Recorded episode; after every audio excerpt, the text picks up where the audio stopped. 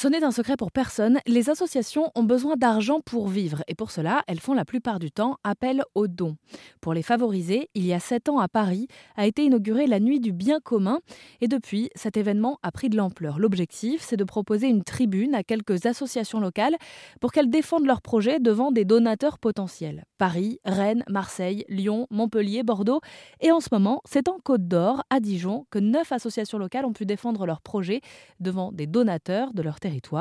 Pour en parler, je reçois Thomas Tixier qui est avec nous sur l'antenne d'Erzen Radio. Vous êtes euh, le directeur de la communication de la Nuit du Bien commun, Thomas.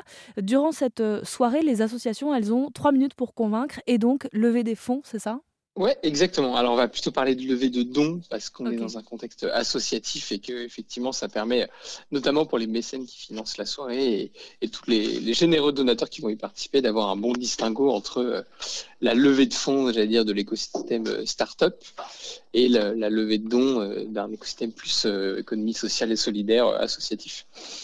Et en fait, c'est un peu de là qu'est née l'idée au départ, c'est de se dire comment est-ce qu'on ramène un peu plus d'humain entre euh, les donateurs et les porteurs de projets associatifs quand on permet un peu plus de, mettre du lien dans tout ça, parce que quand on remonte un peu au départ, c'est finalement assez compliqué de connaître les, associations qui ont un impact dans votre territoire, euh, proche de chez vous, et sur des thématiques euh, sur lesquelles vous êtes sensible. la, la, première idée, été de il y a trois entrepreneurs qui sont réunis, Pierre-Édouard Stéin, Thibaut Farin et Stanislas Biolocner, avec l'idée d'apporter trois expertises, le réseau associatif, un réseau de mécènes et l'expérience de l'événementiel. Et aujourd'hui, c'est un système qui fonctionne très bien, qui a essaimé un peu partout en France, puisque on compte plus d'une vingtaine de soirées euh, un peu partout avec euh, certaines villes qui accueillent déjà leur quatrième édition. À Dijon, on a la chance euh, de lancer la première édition. C'est une vraie joie. Et localement, bah, en fait, c'est des mécènes qui ont embarqué dans l'aventure, qui ont rejoint Dijon pour le bien commun et qui permettent en fait cette soirée. Et alors, si j'ai bien compris, justement, ces mécènes ont le rôle donc de financer les événements, mais aussi de présélectionner les associations qui feront, qui participeront à cette levée de dons. C'est-à-dire qu'il faut des associations euh, locales, euh, pérennes, avec un projet fort qui s'installera euh, sur les territoires. et ces mécènes-là sont différents en fonction de chaque événement, qui auront lieu un peu partout en France d'ici la fin de l'année.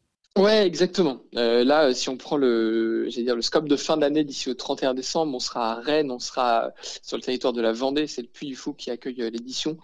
Euh, on sera à Paris, à l'Olympia.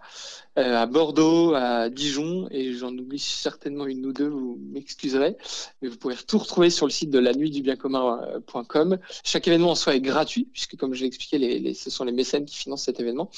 Donc en gros, l'enjeu, c'est de venir à l'événement, ne serait-ce que pour encourager une association euh, que vous appréciez ou, ou, en découvrir sur scène. Et on peut soutenir au cours de la soirée, en fait, les projets au travers des levées de dons euh, à différents paliers.